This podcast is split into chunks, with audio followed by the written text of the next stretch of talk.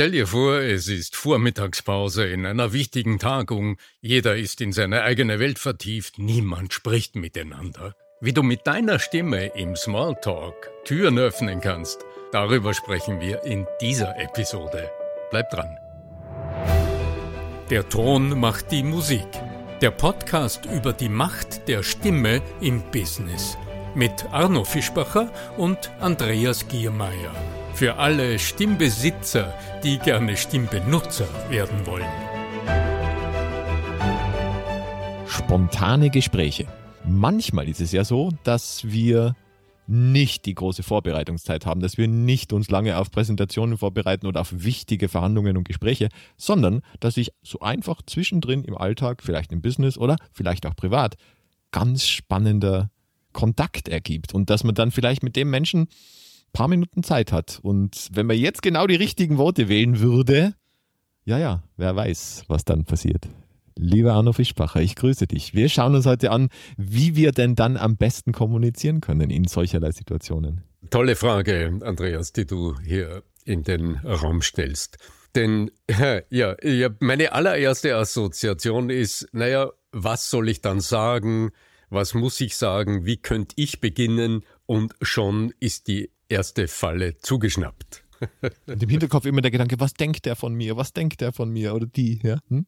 ja die Selbstzweifel, ja? Nimm eine ganz konkrete Situation. Du triffst jemanden zufällig bei einer Veranstaltung, sagen wir. Ja? Du stehst mit jemandem zufällig gerade beisammen, weil es sich so ergeben hat. Mhm.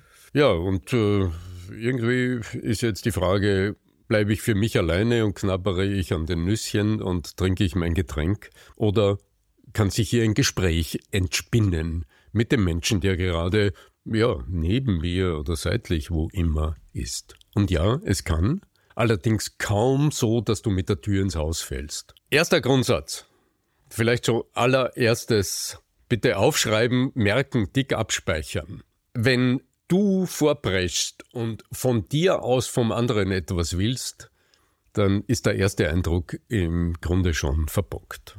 Deshalb besser anders. Erster Schritt, nimm mal wahr, wer ist der andere, was tut der andere, wohin blickt der andere, worüber denkt der andere wahrscheinlich gerade nach. Also horch hin und schau hin. In der klassischen Smalltalk-Situation zum Beispiel, am Rande einer Veranstaltung, wo du irgendwie neben Menschen stehst und du dir denkst, es, es lohnt doch die Gelegenheit, wenn du schon hier bist und wenn der andere schon da ist, in ein Gespräch zu kommen, nimm einfach auf, nimm wach auf, zum Beispiel, wohin guckt der andere gerade. Wenn du jetzt neben dir einen Menschen hast, der gerade noch so nachdenklich nach vorne schaut, wo gerade ein Vortrag gelaufen ist oder wo du gerade, ganz egal, Musik gehört hast oder was immer vorher war. Okay, dann schaust du auch dorthin, nimmst Bezug auf das auf, ja, schaust den anderen an, der wird merken, dass du gerade hinschaust, dann schaust du wieder in die Richtung äh, von diesem Event oder von dieser, von, von dieser Begebenheit, die ihr beide gerade gemeinsam erlebt habt. Und dann würde es genügen, dass du innerlich so ein bisschen nickt und so nachdenklichen mm ja, so hinsinnierst und deinen eigenen Gedanken nachgehst und dann vielleicht dazu einen Satz sagst im Sinne von mm, das war doch echt ein tolles Konzert. Mhm. Und den Ball an den anderen übergibst und das Eis ist gebrochen. Ja, noch cooler wäre, wenn du nur ein Wort sagst, so spannend. Der schaut dir oder sie schaut dir dann an, hä? Was meinst du? So einfach spannend. Aber irgendwas so in den Raum reinschmeißen, wo man sich denkt, ja, just give it a try, just give it a try. Ja. Und natürlich, wie du sagst, es beginnt mit der Wahrnehmung. Es beginnt tatsächlich mit der Wahrnehmung, irgendwas bei dem anderen, an dem anderen oder der anderen. Und das kann manchmal was ganz Profanes sein. Persönliches Erlebnis. Es war vor ein paar Tagen äh, eine, eine, eine junge Frau, die, die dann mir vor, und dann, ich habe sie auf ihre gelben Schuhe angesprochen das war im, im, äh, beim Training, und die hat so gelbe, die war mir echt gefallen. Also ich sag so Sachen nur, wenn ich es echt meine, ja. Die hat so richtig leuchtend äh, grell gelbe Schuhe Im Fitness, im Fitnessstudio. Das toll. An so einem Herbsttag, wo alles dunkel ist, ziehst du diese, diese Schuhe an. Ich finde es richtig toll. Dann hat sie, war sie noch in grün angezogen und gesagt, also grün, gelb, dann hat sie ein blaues Handtuch gehabt. Also alle, alle so, sommerlichen Farben. das ist der, der, beste Part, der beste Part für den Herbst, ja. Also es kann sowas profan, und wir waren im Gespräch, es ist ja völlig wurscht, es ist völlig profan und eigentlich völlig irrelevant, was die Frau für Schuhe anhat. Und und, und ich glaube, dass das auch ernst gemeint sein soll. Mir haben die Schuhe wirklich gefallen.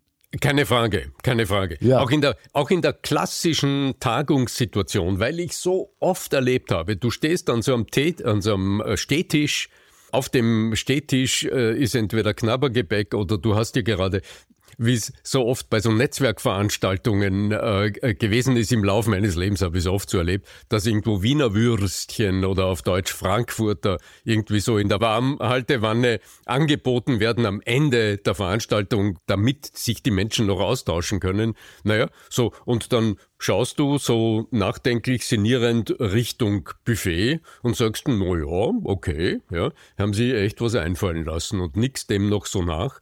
Und du wirst merken, dass der andere, der jetzt auf, indirekt aufgefordert ist, auch seinen Senf, weil wir bei den Frankfurtern waren, seinen Senf dazuzugeben. Genau, Senf passt Der ja, wird dann auch etwas dazugeben und wird sagen, na ja, okay, diesmal sind sie wenigstens ordentlich heiß. Letztes Mal beim, bei der letzten Veranstaltung waren sie leider lauwarm, das war nicht so angenehm. Das, und dann kann ich sagen, ma, aha, okay, Sie waren bei der letzten Veranstaltung, ja, lassen Sie mal hören, da habe ich keine Zeit gehabt.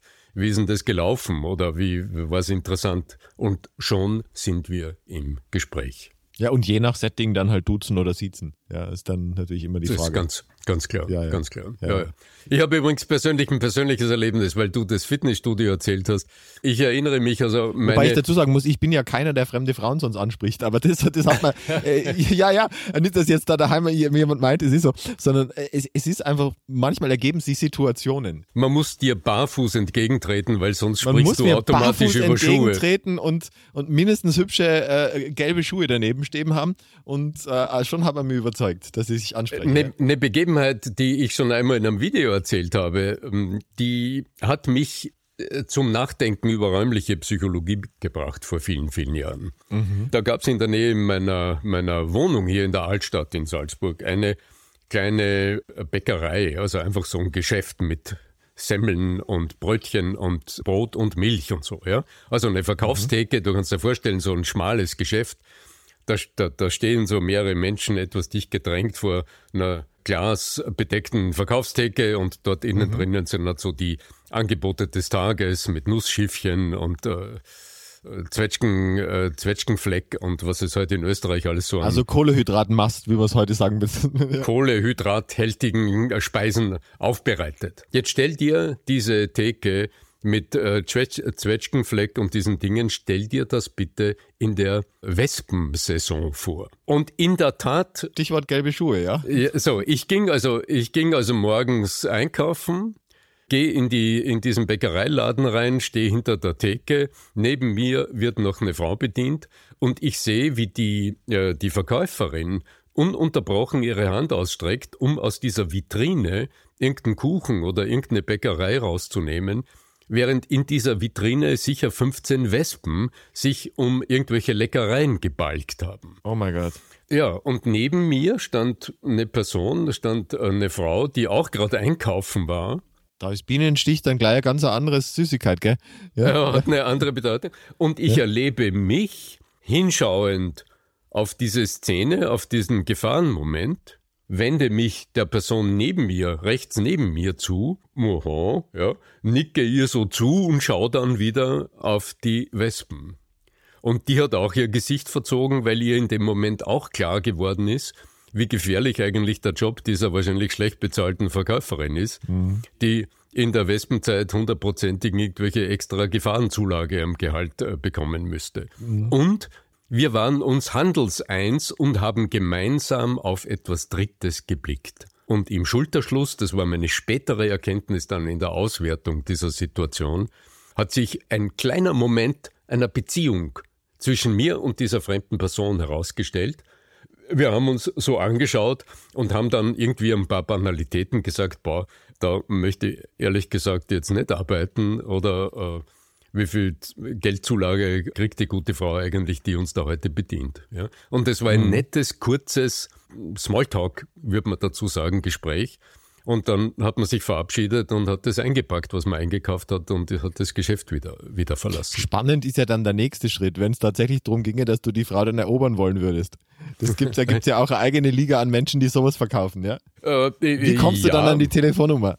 naja, ja. also die, die, jetzt businessorientiert betrachtet, selbst. Ja, sowohl als auch natürlich. Weißt du, wenn du die Situation wieder zurückblendest in den Vortragssaal. Dann macht man dann einen LinkedIn-Kontakt natürlich, ja. Ja, wo man an den kleinen Tischchen steht, dann ist die erste Kontaktaufnahme ja im Grunde nur dazu da, dass das Eis gebrochen ist und dass man dann anhand irgendeines äh, kleinen inhaltlichen Punktes in ein kurzes Gespräch kommt, damit du die Chance hast, dem anderen zuzuhören.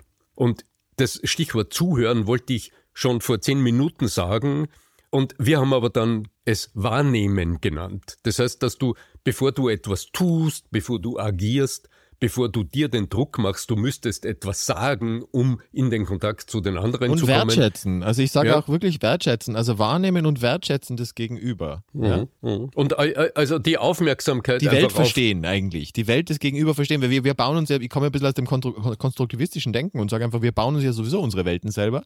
Und, äh, und, und dann ist halt wichtig zu wissen, in welcher Realität äh, ist der gerade unterwegs. Was ist das Realitätskonstrukt, in dem der unterwegs ist? Ja, ja, du wirst es im ersten Moment nicht erfahren, aber du kannst es interpretieren. du kannst auf die Worte achten, du kannst auf die Wortwahl achten, du kannst auf die Art und Weise achten, wie jemand sich bewegt, wie jemand die Mimik verwendet. Also all diese Dinge kannst du Rückschlüsse daraus ziehen. Ja? Stichwort zuhören. Also das heißt, deine Exakt, Aufgabe war, ist jetzt nicht etwas nicht nur zu zuhören, tun, wahrnehmen. sondern hinschauen, wohin blickt jemand. Genau. Ja, und in dir interpretieren, was sich im anderen im Moment wohl abspielt. Wir werden es im Detail nicht erfahren, aber es ist die eigene Neugier am anderen, die wertschätzend wirkt, unter anderem. Dann passt äh, das Wort, das ich am Anfang gesagt habe, doch auch wieder so sehr und es ist wirklich eins meiner, wahrscheinlich in meinem Leben, äh, am häufigsten verwendeten Worte. Spannend. Weil wenn ich nämlich mit dem Wort spannend in die Welt rausgehe, dann, also ich sage mal so, das ist transformatorisches Vokabular, kommt so ein bisschen aus dem NLP und so. Also das, diese Worte, die du häufig verwendest, so verändert sich auch deine Wahrnehmung. Weil wenn du nicht rausgehst, boah, also ich bin, also die Leute, also egal was die tun, also es, es fühlt sich immer scheiße an, äh, dann wird sich halt ein bisschen was in deinem Leben auch widerspiegeln. Ja? Aber wenn du rausgehst, also eigentlich, die meisten Leute sind wirklich spannend. Die haben ganz interessante, also interessant, spannend und so, dann hast du einen ganz anderen Antrieb auch, überhaupt Fragen zu stellen. Weil die hohe Kunst, überhaupt in Kontakt mit Menschen zu treten, besteht ja nicht darin, dass ich sie zuquatsch mit meinem eigenen Zeug, sondern dass ich Fragen stelle. Mhm. Ich glaube, das ist einer der Kernbotschaften, wenn man bei Arno Fischbacher zuhört, oder? Lerne verdammt nochmal Fragen zu stellen. Wenn du noch einen Schritt zurückgehst, die innere Haltung, die dich spannend ausrufen lässt, wenn du einfach spazieren gehst oder wenn du ja. von A nach B gehst, das ist deine Neugier. Ja, absolut. Das ist die, das ist die Offenheit deiner Umgebung gegenüber, die Bereitschaft, wir sehen ja im Grunde nur das, was wir sehen wollen. Weil du schon beim Konstruktivismus ja, ja. bist. Perception is projection, also ja. Die Wahrnehmung, also das, was wir in die bewusste Wahrnehmung kriegen, das ist ja ein, ein Millibruchteil dessen, was unsere Wahrnehmungsorgane ununterbrochen 724 potenziell Richtung wahrnehmen könnten, wenn sie denn könnten, ja? Gehirn schicken. Naja, die Wahrnehmungsorgane nehmen es wohl wahr, aber es wird in es unseren wird Wahrnehmungs... Es wird, es wird, gelöscht, es wird verzerrt, es wird äh, angebaut, äh, umgebaut in das... Ja. In der allerersten Stufe wird es in unserem Wahrnehmungsfiltersystem ausgefiltert. Und diese Filter haben bildlich gesprochen zwei Abteilungen das sind die, sagen wir mal, biologisch bei allen Menschen ähnlich agierenden Filterelemente, die nach Größenordnungen filtern. Lauter vor leiser, rot vor grau, wodurch wir zum Beispiel, wenn man im Auto fährt, äh, schnell vor langsam in, in, der, in der Lage sind, schnell vor langsam oder bewegt oder bewegt vor statisch. Genau, also all ja, diese. Es gibt ja dieses schöne Experiment mit dem Gorilla. Also wo man diesen unsichtbaren ja, ja, ja, Gorilla nicht genau. wahrnimmt. Und da habe ich jetzt eben äh, ein bisschen was genauer dazu gelesen, nämlich wenn der Gorilla sich schnell bewegt, nimmt man wahr. Wenn der Gorilla plötzlich eine andere Farbe anhätte, also wie du sagst zum Beispiel rot oder so, dann nimmt man auch sofort wahr.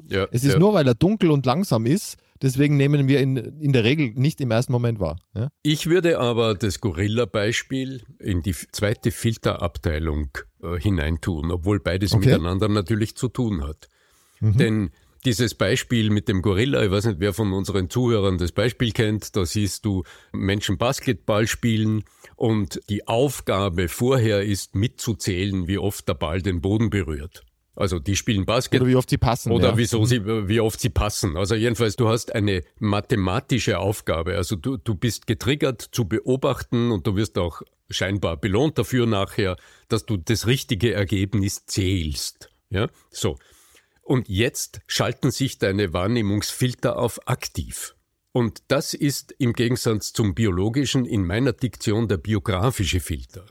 Das ist der Filter, der sich zum Beispiel einschaltet, wenn, sagen wir mal, du Mann bist und deine Freundin gerade schwanger ist und du gehst vor die Tür und plötzlich siehst du nur schwangere Frauen.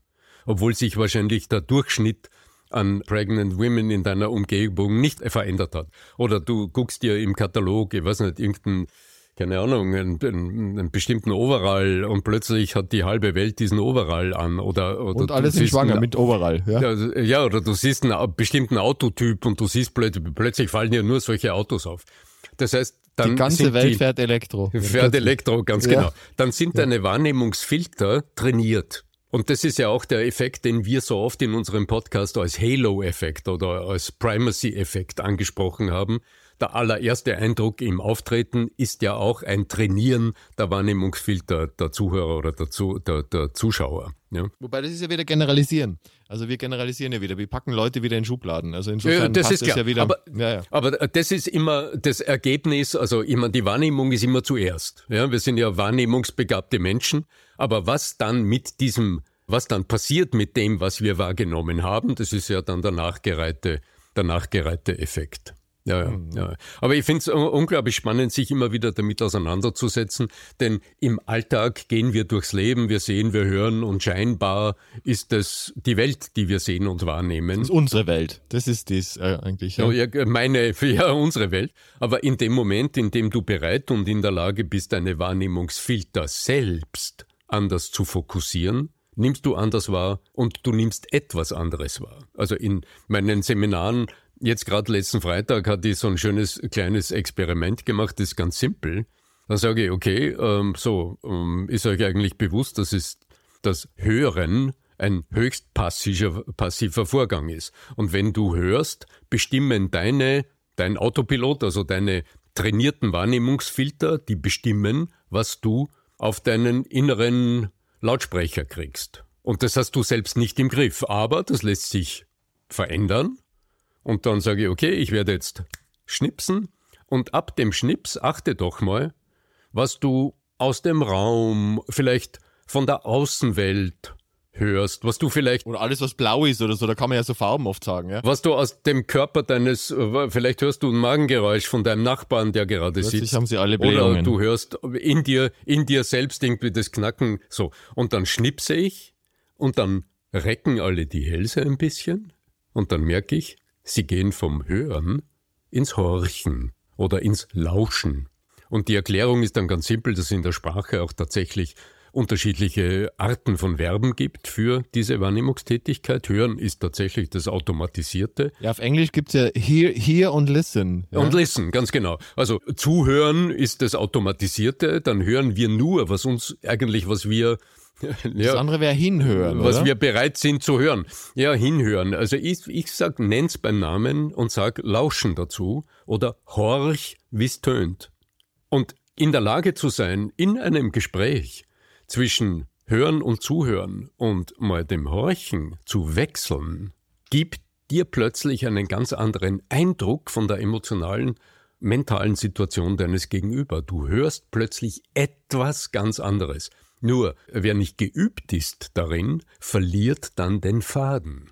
Weil wir tatsächlich, indem wir lauschen, auf die Qualität des Tons achten, auf das Wie, und wir parallel nicht in der Lage sind, das Was weiter zu verstehen. Außer, außer wir üben's. Was, was außer wir üben's. Menschen wie du oder ich, sage mal so, deren Bildbusiness oder Lebensalltag das ist, mit Menschen auf unterschiedlichen Ebenen im Coaching stattzufinden und auch mittlerweile bei mir im Privaten. Also und ich, ich glaube aber auch, dass es einerseits eine erlernbare und übbare Fähigkeit ist und andererseits mhm. natürlich auch zum Teil eine gewisse Art von Begabung mitkommt äh, im Hinblick auf ähm, Empathiefähigkeit. Es gibt Menschen, die halt auf dem Asperger-Spektrum jetzt eher weiter auf der Asperger, äh, also auf dieser Autismus-Spektrum. Die würden das weniger man wahrnehmen. Man kann es üben, ja, man kann es üben, man sollte es auch üben, glaube ich. Ich glaube, das ist einer der, wenn man wenn man mich fragt, was man in der Schule schon lernen sollte, dann ist es sicher diese emotionale Einfühlgeschichte. Ja, ja.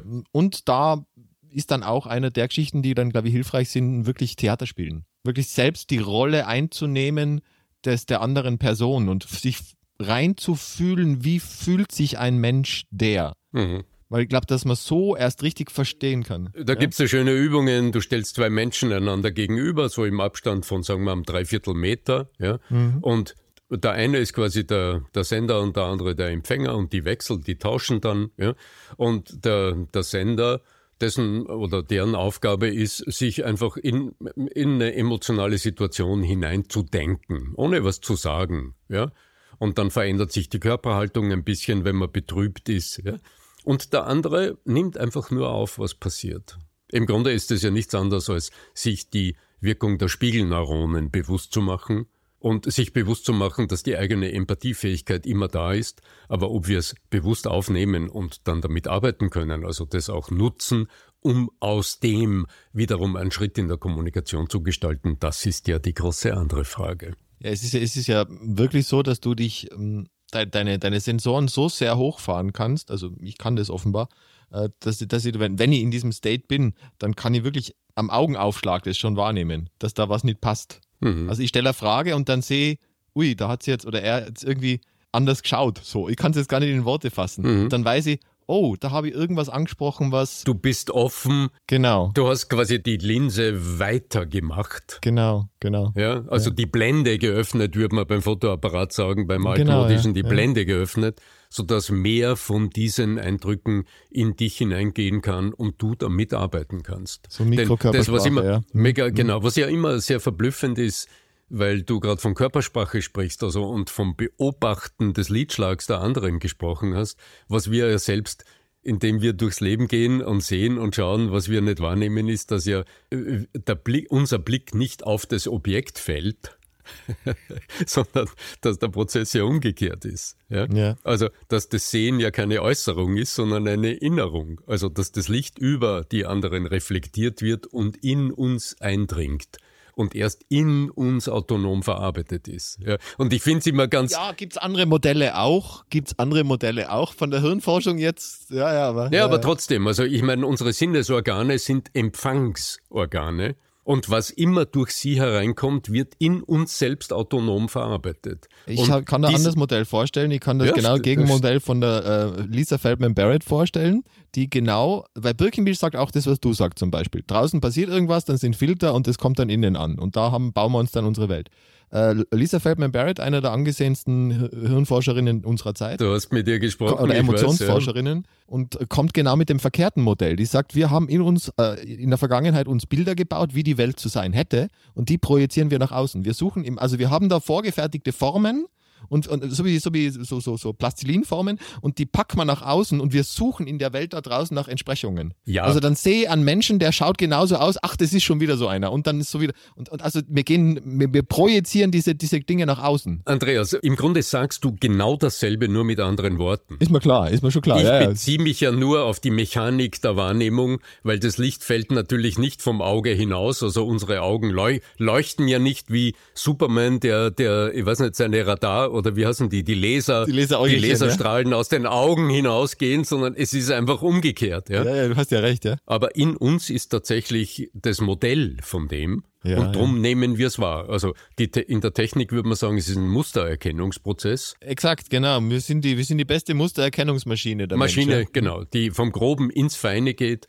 Und wenn du in die Landschaft schaust, dann siehst du Umrisse und das allererste aus dem Umriss, das wird gematcht mit den Umrissen, die in uns praktisch abgespeichert sind. Mhm. Und dann erfassen wir im ersten Moment, ist es ein Auto oder ein Mensch. Und erst dann verfeinert sich das beim näheren Betrachten. Also dann Hund oder Kuh, da gibt es ja diese Bilder, ja. Hund, Hund, Hund oder, Kuh, ja, ganz ja. genau. Und, jetzt, und um noch einmal auf, auf, unsere erste Frage zurückzukommen, nämlich wenn wir in dieses spontane Gespräch reinstarten. Ich glaube, dass wir heute wirklich einen schönen, einen schönen Kreis gezogen haben, nämlich rundherum, worauf es nämlich ankommt. Es, es, es braucht nicht die ultimativen Gesprächstechniken, die, die rhetorischen, feinen, äh, mechanischen Dinge, die wir perfekt oder Schlagfertigkeitstrainings, wo ich dann irgendwelche Dinge ausgewendet gelernt habe das braucht nicht zwangsläufig, wenn einmal die Beziehung aufgebaut wird. Und der Beziehungsaufbau definiert sich eben dadurch, dass nicht ich mich dem anderen gegenüber ausbreite, sondern mal schaue, wer ist denn der andere überhaupt. Genau. Ja?